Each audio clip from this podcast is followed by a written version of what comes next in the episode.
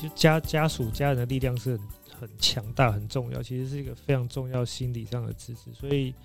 当你自己得到这个状况的时候，其实真的要跟家人讲，然后是家人一起沟通、一起决定的事情，那个力量才是比较大的哈。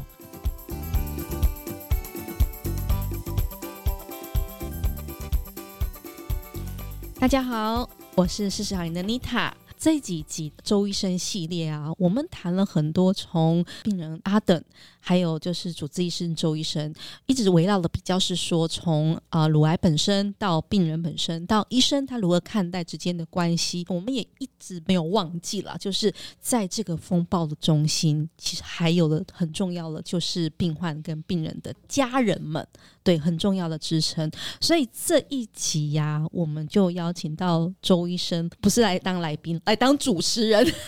来呃访问病人的家属。那我们也先呃欢迎一下，请周医生跟茱莉亚跟大家听众朋友打个招呼吧。Hello，大家好。Hello，大家好。嗯，那其实这集的访纲是周医生，周医生写。周医生提的，对，里面有问的其实蛮多的问题。那我也一直很想知道，因为我想每个人家里面如果有一个病人，那就是有一整个家庭一个人的家人的支持者，所以还蛮多的问题。其实应该说有蛮多的心情或蛮多的了解，想要问一下茱莉亚，像她家里面的状况，请茱莉亚这边就是先提一下说，因为是妹妹跟妈妈，妈妈对，那我们再请周医生，就是我们一起来一起跟跟茱莉亚聊一聊。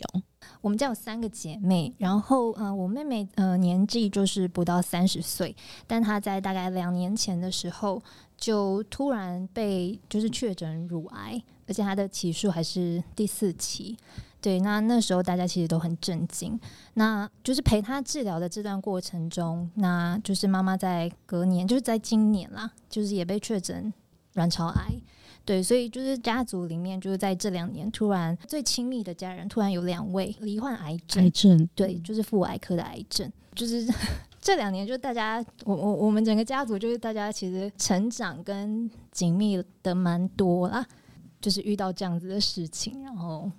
那呃，周医生这边其实知道美眉是也是周医生的病人。那周医生其实也 想要多了解病人的家属，茱莉亚这边。像我们在我们门诊的时候啊，比如说我们在跟一个病人在讲一些坏消息的时候，我们都会希望就是有家属的陪伴。那其实有一些病人他们来就是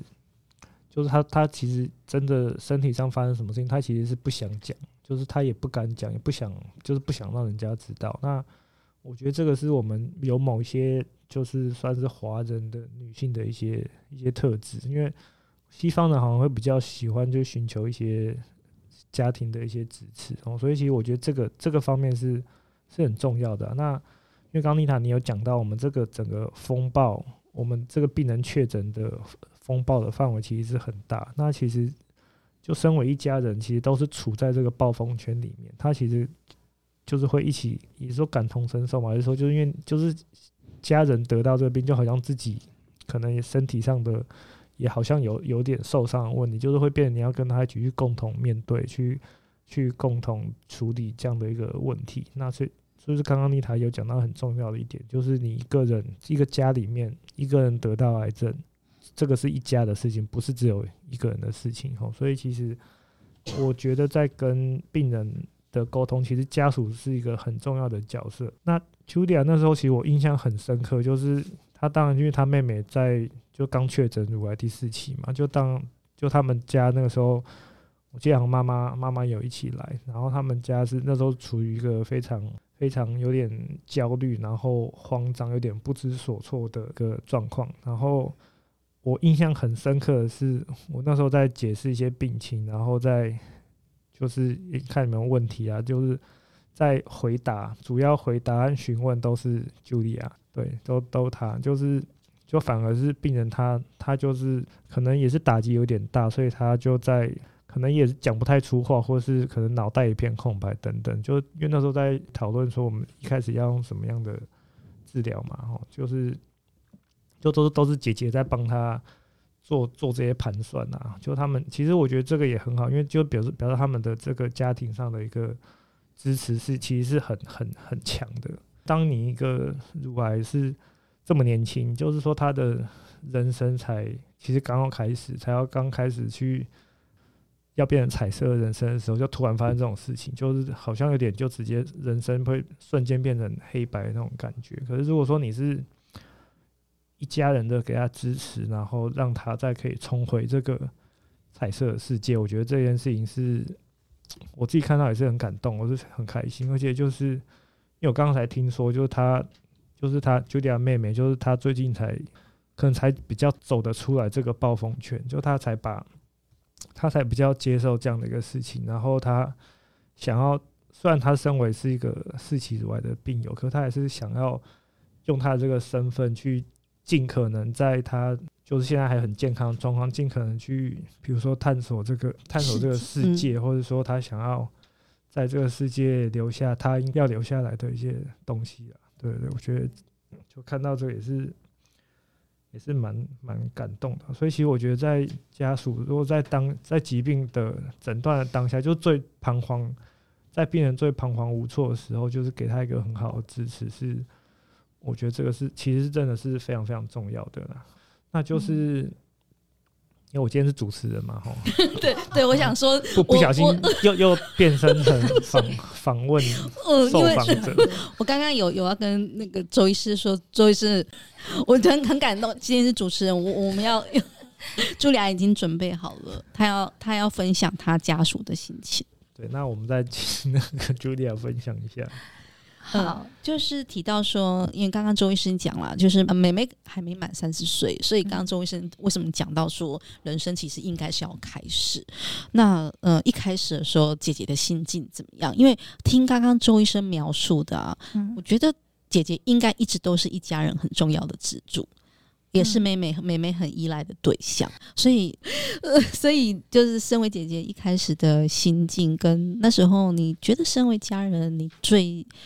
你最需要协助的是什么？嗯嗯，好，其实就是说真的，我跟我妹就是在她还没确诊之前，我们的关系并不好。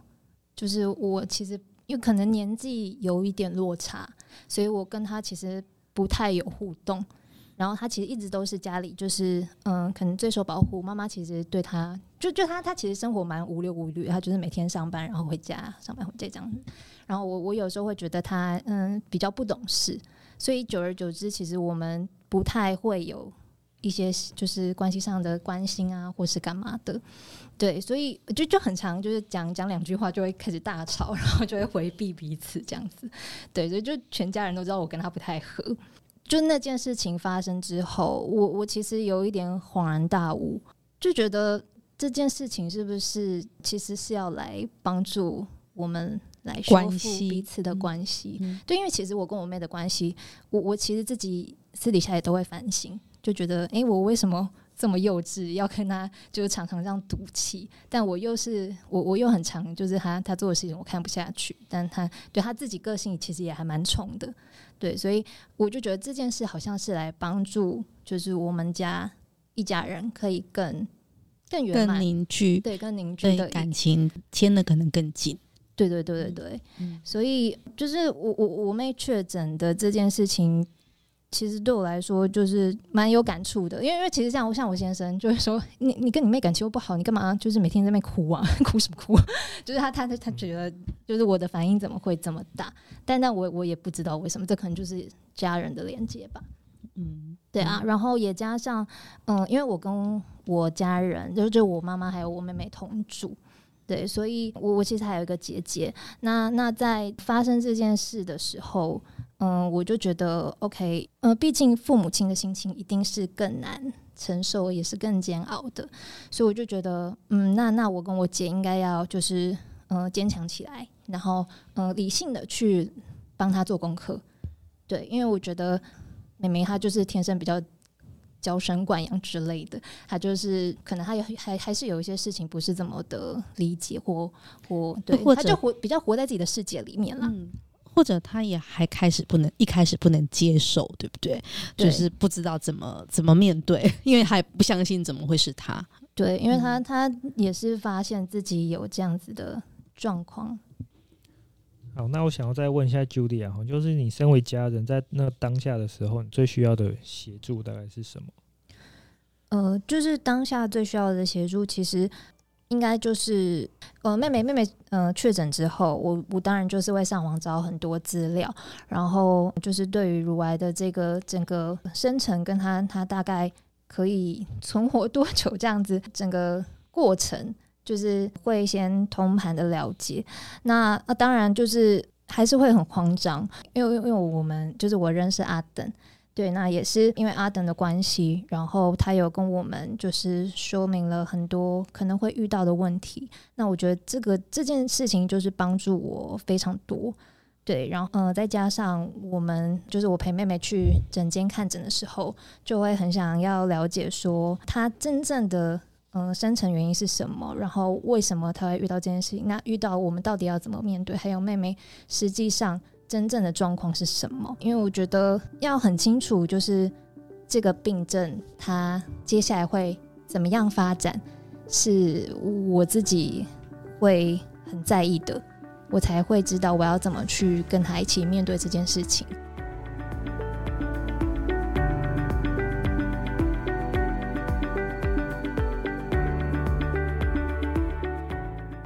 后来就是我们后来就是我们讨论了一两次之后，我们就决定治疗的方式嘛。哦，那就是后来也是定期回来拿药控制。那其实后来其实用药状况其实还不错哦。那我印象也蛮深刻，就有一次，因为妹妹都是妈妈陪来的，都妈妈陪来门诊。那有一次就是妈妈突然没有来，然后我当下就会觉得，诶，怪怪的，为什么妈妈没有来？然后我一问就说，诶。就是妈妈突然发现，诶、欸，她其实在卵巢也长了一颗一颗瘤，然后可能好像需要开刀，那不知道是什么东西。那后来就是后来就知道，所以其实后来妈妈又又开刀，又是卵巢癌，然后也是好像是第二期，对，第二期嘛，所以就变成说，你们家家里一个人突然突然年最年轻的妹妹得到了癌症，然后隔了一年，妈妈又得到癌症，哦，就等于是家里面突然。就真的是有点像瞬间突然多了两个两个癌症的的病患的感觉哦。那突然这样的状况，你们是就是你们在家里的角色如何？又因为我知道妈妈应该本来是这个家的一个支柱啦。那后来这样子，她也后来也病倒。那我们是你你是怎么如何又再成为这个家的支柱，去去再重新再支持这这两位的病友这样？其实妹妹妹妹确诊之后，大家自己都会比较关心自己的身体状况，所以妈妈那时候也是嗯比较有自知的，就是她觉得那边有点不舒服，那她就想说，那那她就去检查看看。那整个 SOP 其实大家前面的过程其实都还算蛮冷静的，就觉得 OK 找到问题我们就去去找出来，然后去解决它。对，但当然就是陪妈妈去看诊的时候，就是我陪她去嘛。然后当下就是听到他确诊卵巢癌，那时候还不知道是第几期，就那个心情，就是以为我我我我我我准备好，但还是 会会完全没办法控制。就妈妈被被医生说哦，这就是卵巢癌，但我们还要再再确认，就是那个起诉的当下，我就是也也直接在诊间 默默的流出两行泪。对，就是护士也是有点吓到。对，那那时候就觉得 OK，好，又又又来一次了。但因为嗯、先前就是嗯、协助妹妹在你治疗的过程中，就其实做了很多功课，所以我们其实也都跟着妹妹在饮食上或是在心理层面上有做了很多嗯调整。所以在妈妈确诊之后，其实还觉得准备上还算有余裕，就是就是我我大概知道会发生什么样的事情了，所以我我我可以怎么样去面对。那当然就是因为妈妈妈妈这样子的不舒服，那加上妹妹她自己可能就就不要让她有有更多的疑虑嘛。我又是身为同住的人，那呃在妈妈做化疗的那段期间，我就是完全就是扛起家里的所有家务事。对，那嗯也也是因为我我的公司就是我老板人还不错，就是他他可以就是接受我在家里工作，所以我其实都是在家就是陪伴他们，然后就是一边工作一边处理。所有家里的事情，对，但当然还是会有很多时候是觉得，因为因为时间会被切得很碎，就有时候会没办法专心做好某一件事。那这这个东西就是要自己去消化。我我觉得另一半的陪伴也蛮重要的啦，就是因为我深陷在其中，我会给自己很大的责任感，所以压力莫名的就会变变很大。那另一半的协助，就是他会提醒我说：“哎，其实没有这么没有这么严重。你如果真的觉得很累，不想煮饭，你就我们就叫外卖或干嘛的。”就他他会给我一些这样子的提，可以帮助我一起去在比较紧迫的这段时间内去完成我该做的事情。这就是有点突然啦，你突然家里的重担突然要扛，突然扛在自己肩上的时候，其实那个压力的的。大还有那个责任的那个归属感，其实就是可能一开始之前没有没有办法没有办法去去承受去去受到，所以所以像像本来资助妈妈突然就变到你身上，然后妈妈现在，治疗，可是妈妈现在又治疗好，又重新可以回回回到一个本来是家里资助的一个角色哦，那。不过我觉得这个过程虽然是辛苦，可是我觉得也是让你们家家人彼此之间可以更联系的更更紧密，一直一起一起成长啊。所以其实其实我觉得这个这个真的是家属和整个家庭是是非常非常重要的的一个事情哈。嗯，那接下来还要再讨论到，就是因为你们等于家族里面你们三姐妹嘛，然后等于是妹妹乳癌，然后妈妈卵巢癌哈。那其实我们我们医学上面就是会有一些很多遗传性的这些癌症基因，我们有时候都会帮忙去做检测。哦，那最有名的就是像那个那个 BRCA 基因，就那个很很有名的原因是因为之前安吉丽娜·裘丽就有带有这个基因。哦，那她因为是妈妈好像也是卵巢癌，哦，所以她。他也去化验了，然后他就发现有这个基因的突变，然后他就就发现，诶、欸，他这这一生呢，他可以，他可能会有七十到八八十 percent 的几率可能会得到乳癌，哦，所以他当时就大概十年了吧，十年前他就做了一个很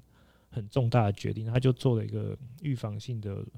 乳房的全切除，哦，那就那时候也是震撼的整个全整个全球，哦，嗯，那。那所以后来就是我们有帮妹妹，就是也做了一些相关的基因检测。那她是没有验到这个 BRCA 基因啦，那她是有验到另外一个叫做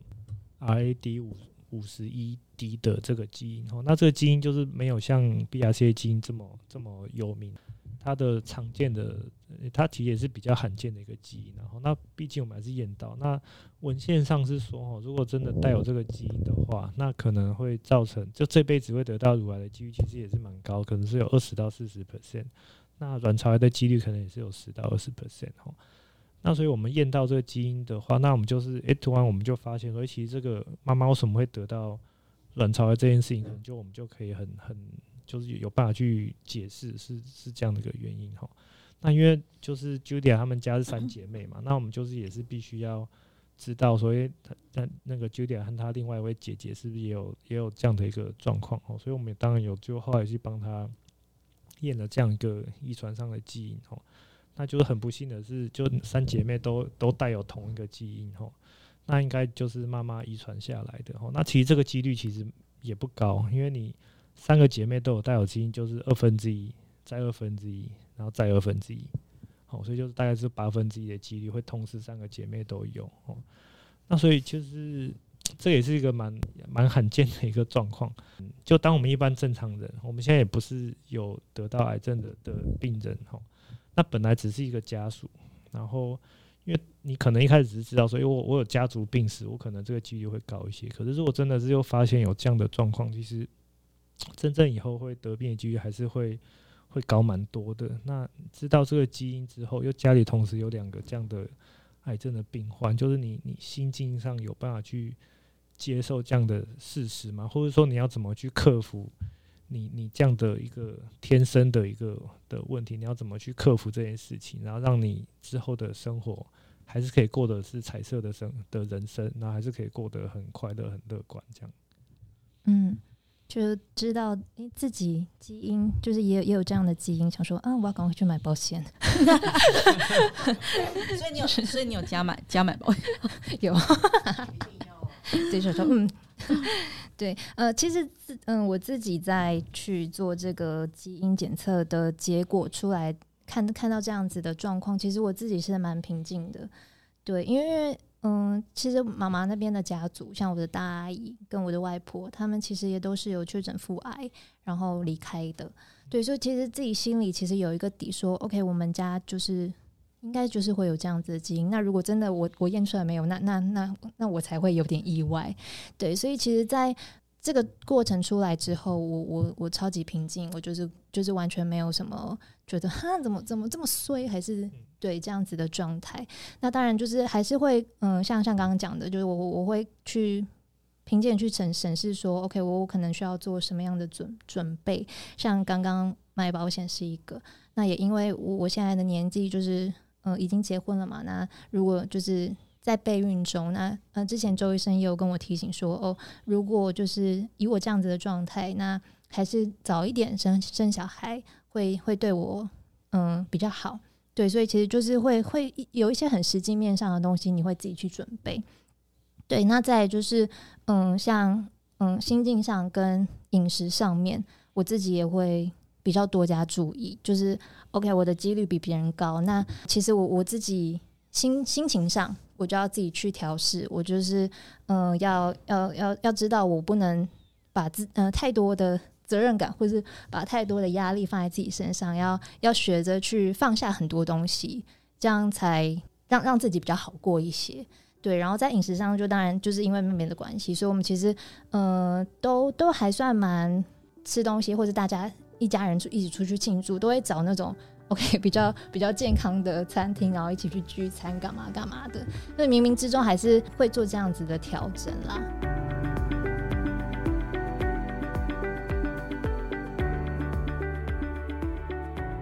想要补问一个问题哦，因为我们做的验的这个基因，这个这其实现在我们广泛的在医学界，就是都有一些伦理上的问题哦，就是说，包括我们不能帮未成年的的小孩去做基因检测哦，因为因为他还未成年，你说一旦他还未成年的时候，你知道，就是后面可能会发生很多伦理上的问题，会有需要去解决哦。那因为检测基因这件事情，就是说你你今天是正常人，好，你不是今天是生病的人。如果你今天是乳癌，我们要去做基因检测，其实这件事情是很合理的。好，那因为你今天是正常人，所以你你也可以选择。因为刚刚像上一集我们有讨论到说，诶，我我我我我我是病人，我讲了今天我这样之后，我是不是就要去做这个检查？然后检查完之后，我是不是可能就就有这个问题？有点类似像这种感觉，就是。今天这个基因我不做，我也不知道，我不知道。那反正我现在好好的，我可以还是一样很很安稳的快乐过过我的这个生活。哦，那或者说，如果我今天知道这件事情，哦，那像我在门诊很常会跟病人在解释基因检测，就是讲说，你你其实不是你想要做基因检测，不是你只说我要去做，然后我我我医生就好，我帮你帮你验，然后跟你讲结果，没有，就是你要做之前要有很多。心理上的一些想法，你才要去做，因为包括说你要想到说，你如果验出来是真的基因有问题，和没有问没有问题当然是最好。那真的有问题，你之后要怎么办？你要怎么去面对这件事情？你会不会因为这个问题，然后你每天可能会晚上完全睡不着觉，因为你可能每天早上起来就会摸一下，会怕我今天是不是真的摸到一个硬块会得到乳癌？所以这个无形上增加的恐惧，其实冥冥之中我觉得是也是很很恐怖的，所以。在验基因之前，其实我应该也花了蛮多时间跟跟就 Julia 和她姐姐有解释这个方面的问题啊。那那我觉得他们还是能蛮能接受这样子，就是很很能接受这个基因检测出来的一个结果。那你们你那时候有没有心里有天人交战过？说，哎，我会不会我其实有点不想验，因为不想验，没验就不知道。那这样我还是可以过我一般正常的生活。其实还好，因为因为我跟姐姐就是都都有这样子的症状，那我觉得我们就一起去做这个检查，因为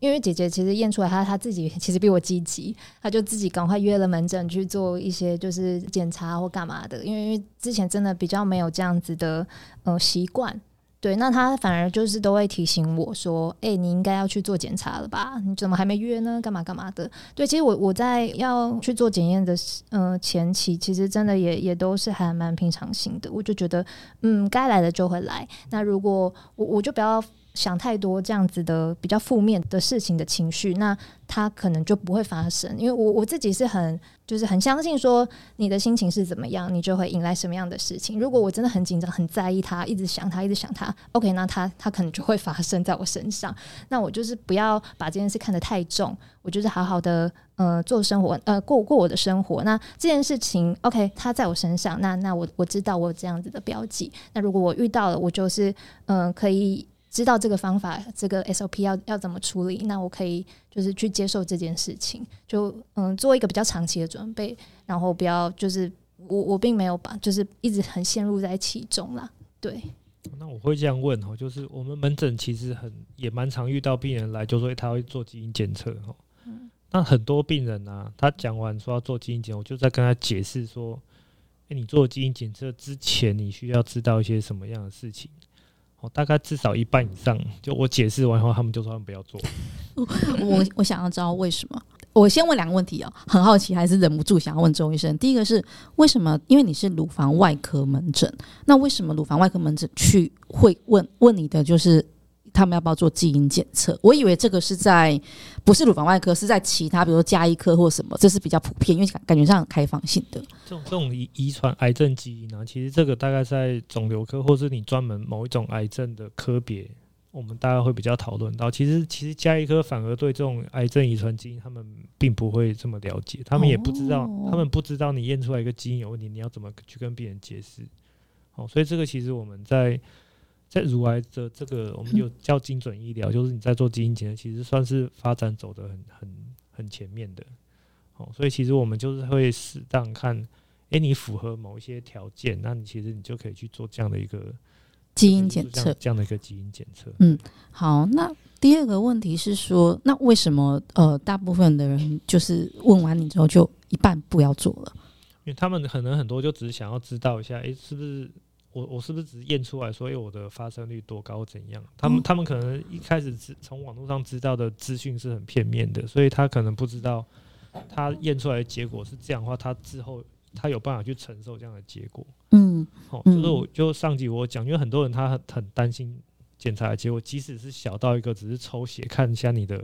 白血球多少之类的，很多人都没有办法很难去接受。他如果是抽检查出来是不好的结果。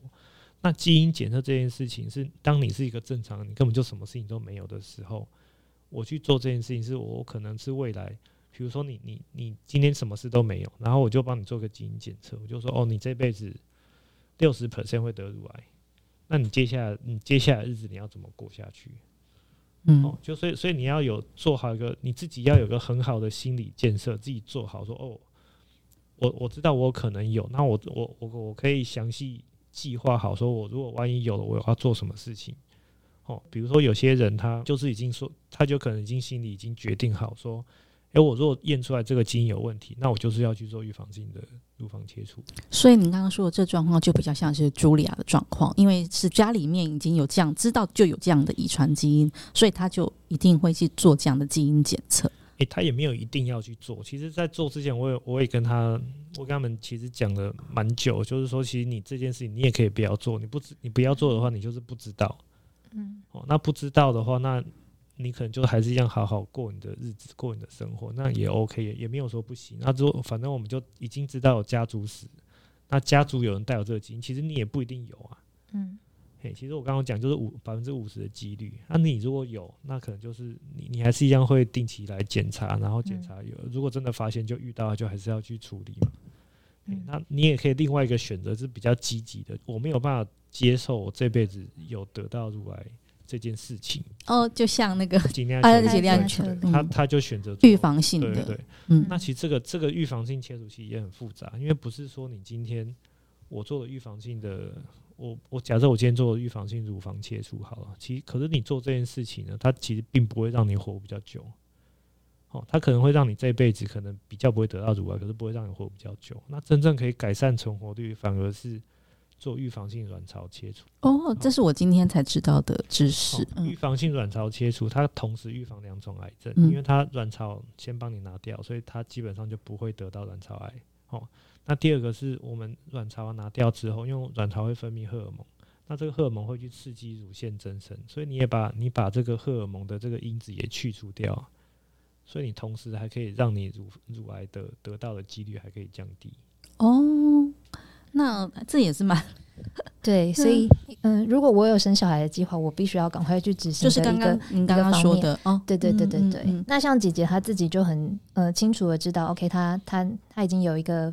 小朋友了，那他觉得 OK，那再过一阵子，他觉得做预防性的呃，就是卵巢的切除，他是可以接受的。对，那那这件事情其实对我们来说蛮重要的，就是 OK，我还有这样子的一个选择，就是可以让我之后人生的规划可以可能更更更完整或更全面一些些。对，因为像妈妈是六六十岁，六十对，像像妈妈是六十岁发现卵巢癌嘛，哦、嗯，那像我们这种因为遗传基因造成的乳癌或者卵巢癌。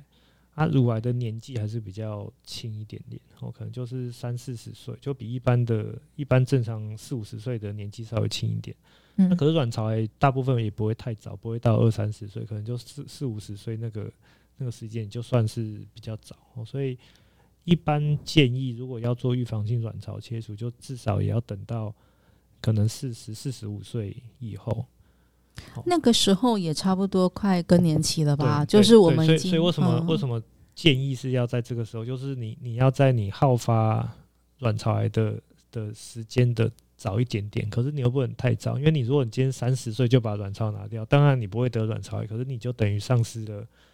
生育的功能，而且卵而且卵巢会分泌荷尔蒙，荷尔蒙是会保护我们的女性的骨头。哦，就是你会，你可能太早拿掉，你会提早骨质疏松，所以就这个是会衍生出很多问题。哦，所以就一般建议，如果卵巢要预防性拿掉的话，那就是可能要也最好是就像我刚刚跟 Julia 讲，就你你如果要生小孩，就现在四十岁以前赶快就生就生生好，那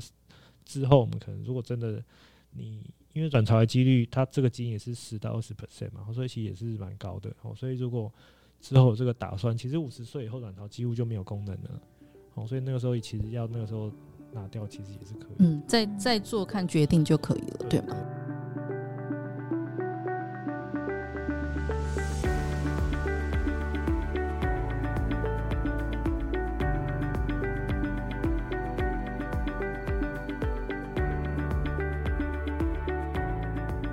那我我来问朱莉亚。一个问题啊，就是其实是周医生提到，我也很想知道。刚刚谈到现在啊，就是发现姐妹跟呃，其实还有妈妈啦，都有的时候，对你人生计划的改变是什么？然后还有你怎么调试调试，就是这个自己跟人生的计划的呃不然的冲突。对，就因为我也就就直接想要先先了解，因为因为我觉得这个蛮重要的，这个关卡是蛮重要的。但可能是我自己的个性，我其实不太会为自己做什么样的计划，对。但呃，就像我刚刚讲的，我其实呃面对这件事情都还算平常心。但如果真的真的发生在我身上了，因为我其实看到妈妈的治疗跟妹妹的治疗，其实到现在都是呃比较稳定、比较乐观的状态，所以我自己其实不会为这件事情忧虑太多。嗯、刚刚有提到，就是我们做完就是基因检测嘛。那除了可以做就是预防性的的治疗，那是加强，就是我我一般女生来说，就是要去做乳房筛检啊，或者做就是子宫颈软，就是的那种抹片。对，抹片、嗯、通常都不、嗯、不太会很自动自发。对，那如果我就是我发现我我有这样子的基因的时候，我就会自己比较主动的去去。在意这件事情，然后去做这样子的规划，对。但做长期的人生的计划的话，呃，就现阶段来说，就是可能要赶快就是有 baby 这件事情，嗯、然后在前面说到就是保险的部分，我必须要呃比较妥善的去审视它，然后去规划它。嗯，对。那就是其他的话就是顺其自然，顺其自然，然后开开心心，嗯、我觉得是最重要的。我想要再回过头来，最后其实我也想就直接再再问一下啦，就是问一下茱莉亚说，在这件事到后面，就是目前刚刚有提到说凝聚家庭，或者对你们来说，它甚至是一个修复关系的，我们转念成这样子。那还有吗？就是说对你们家庭的呃饮食生活的改变，还有其他的一些比较重大的改变吗？呃，比如说，不管在理财、规划、保险什么各方面更紧密，还有你们彼此之间的关系，就是我们会把比较多时间留给家庭，就是像以前可能我们家族旅游的话，妹妹没空，那就没空，他就他就不参加这样。但现在可能就是会以他的时间为主，就 OK，他他今天哪几天他可以休假，OK，那我们就配合他，那我们就是会。就是因着他休假，然后去计划一些嗯、呃、旅旅游啊或干嘛，就是可以就是让让大家可以创造更多美好的回忆，这样子，这是我们现在做的比较呃积极的事情。对，我想再问一下，你你你姐姐知道那个基因检测结果跟你一样这么冷静乐观吗？因为我在跟她解释的时候，她好像也是跟你的想法好像是差不多的。对啊，我觉得我，我姐，因为因为我姐姐也是一个比较就是很很稳定的一个人，她其实我觉得他他跟我应该是差不多的状态，但他可能更有计划一些啦，他就就就比我更积极。那那我就是比较还是先以自己的事情做完才才赶快去正视这件事，对，但他把这件事情其实看待的可能比我认真一些。嗯，对，其实我们这一集的节目也差不多到尾声，可是我我这一集呀、啊，读到，因为我是。比较像引言人啦，不管是在刚在周周医生跟茱莉亚这边，在两边我们在对谈的时候，我我感受到的其实两件事情，一个是家属，就是身为病友的家属，其实虽然茱莉亚很冷静，但我相信后面一家人就好像周医生写的，其实这个是一个风暴。那这个风暴你怎么转念？你怎么做？这个我们讲的好像都还蛮容易，但其实是蛮难的一个过程的。那第二个是说我我得到了之后。后面呢、啊，其实完善的一样啦，还是回到知识会给你力量。比如说你有呃，他有家人的知识，除了知识之外，还有一个是家人彼此之间的凝聚跟互相是非常非常重要的。嗯，然后最后啊，我们想要请周医生就也最后给四十好龄的呃家中有病友的家属们一两句话，鼓励一下他们，或者是说分享，哎，他们当他们得知这个消息的时候，那。鼓励他们，其实用当下用什么样的心情，或当下做什么样的准备，就家家属家人的力量是很很强大、很重要，其实是一个非常重要心理上的支持。所以，当你自己得到这个状况的时候，其实真的要跟家人讲，然后是家人一起沟通、一起决定的事情，那个力量才是比较大的哈。那第二个事情哈，是有些家属他们会会说，诶，这个。病人他得病了，然后不要让他知道，哦，就是比较常发生在比较老年人的的状况，就是比较年轻，交对你不要让他知道，你就就直接就直接帮他看处理处理就好。所以其实我觉得这个就是你好像觉得对他好，可是我觉得这个也也不见得是好事啦。就是我觉得就是整个家的家人病人。就一起去面对这样的事情，是才是比较好比较好的。对，那茱莉亚，呃，最后也请你给刚刚提到的四十好龄的，就是家里面有这样的病友的家人的听众，呃，给他们一句你建议的话吧。就是我觉得，身为嗯、病人的家属，我可能真的没有办法非常嗯、感同身受他当下的感触，但是我觉得嗯、可以，